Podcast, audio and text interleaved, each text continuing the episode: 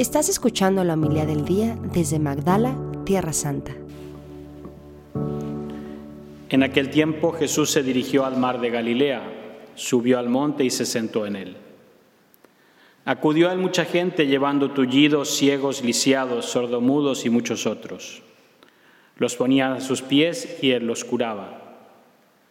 La gente se admiraba al ver hablar a los mudos, sanos a los lisiados, andar a los tullidos y con vista a los ciegos, y daban gloria al Dios de Israel.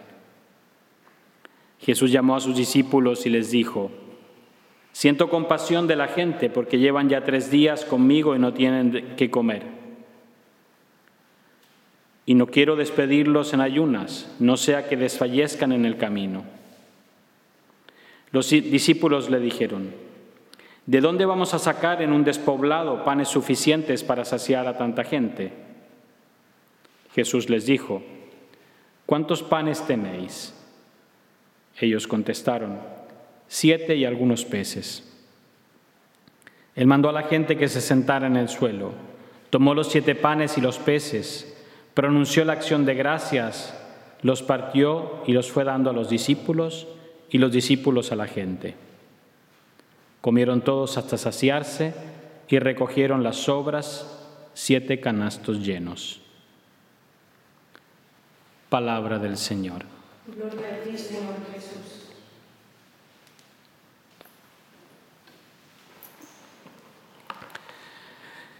En un mundo donde reina la desconfianza, cualquier cosa que es gratis nos lleva a preguntarnos, bueno, ¿dónde está el truco?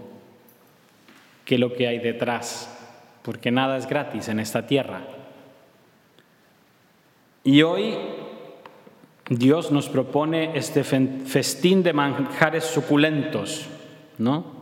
De vinos de solera, manjares exquisitos y refinados. Venid, comed gratis, ¿no? Ese es invito al banquete mesiánico. Y algo que parecería un poco, quizá una imagen, una bella, mm, no sé, alegoría de lo que será el encuentro con Dios, el reino mesiánico, donde nadie pasará hambre, donde no habrá no habrán lágrimas, ¿no? Qué bonito saber que Dios enjugará nuestras lágrimas. No cualquiera, no el mejor amigo, la mejor amiga, el papá o la mamá. Dios mismo enjugará las lágrimas de nuestros rostros.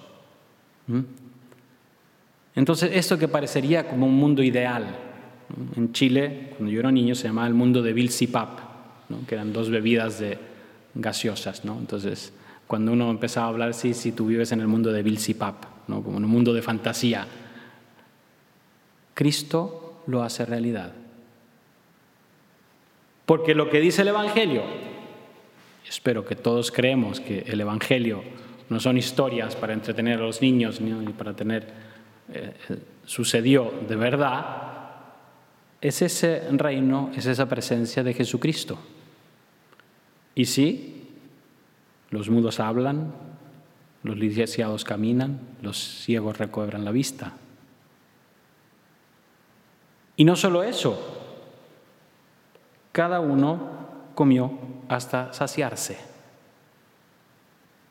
Entonces, eso que era una promesa, una imagen bonita del reino mesiánico, Jesús la hace presente. Y Jesús la quiere hacer presente en nuestras vidas. Necesita solo nuestra fe. Porque eso es lo que le pidió a los discípulos. No es que les dijo a los discípulos el día anterior, miren, mañana voy a multiplicar los panes y los peces, así que ustedes no digan nada para que hacemos unas sorpresas y todos en el mundo, el efecto, ¿no? El efecto visual, ¿no? De todos. No, los discípulos no tenían idea de lo que iba a hacer Jesucristo, pero confiaron. Y hay algo más bonito todavía. No solo Jesús nos invita a participar de su reino, sino que nos invita a colaborar con Él. Tomó los siete panes, los multiplicó y los dio a los discípulos para que los discípulos lo dieran a la gente. Y dice, qué tonto. Tenía la oportunidad de ser él el protagonista. Y no, él quiere compartir ese protagonismo en el reino de Cristo con todos nosotros. Y nos dice a nosotros también, denles ustedes de comer. Yo me encargo. Entonces ahí está nuestra fe. Ahí está nuestro ponernos, poner nuestras capacidades, que parecen siempre van a ser ínfimas, pequeñitas, insuficientes ante la inmensidad de las necesidades de los demás. Por eso eso poco que tengo, esos siete panes, esos pocos peces, ponerlos al servicio, ponerlos a disposición de Cristo y dejar a Él que los multiplique. No somos nosotros los que hacemos el milagro. Nosotros disponemos con nuestra fe, con nuestra entrega, con nuestro abandono, la materia para que Cristo haga el milagro. Y eso es lo que hacemos en cada sacramento. ¿Qué es lo que preparamos aquí? ¿El cuerpo y la sangre de Cristo o preparamos pan y vino? ¿Quién es el que transforma el pan y el vino en el cuerpo y la sangre de Cristo? ¿El sacerdote o Jesucristo por medio del sacerdote? Y así con todos los sacramentos. Preparamos nosotros lo que tenemos, lo ponemos delante del Señor y Él lo transforma. Y Él lo hace instrumento de su gracia. Creo que es una forma también de vivir el adviento. Veremos, esto no me lo, me lo reveló, yo no lo sabía, conversando con los padres que estaban por acá. Todos estos días vamos a ir viendo, sí, Jesús que viene al encuentro de las necesidades, pero es una promesa anunciada, lo hemos visto en estos días, que Cristo lleva a su cumplimiento. Una promesa que anunciaban los profetas y que se cumple en Cristo. Esas promesas que nos han hecho en Cristo llevan su cumplimiento.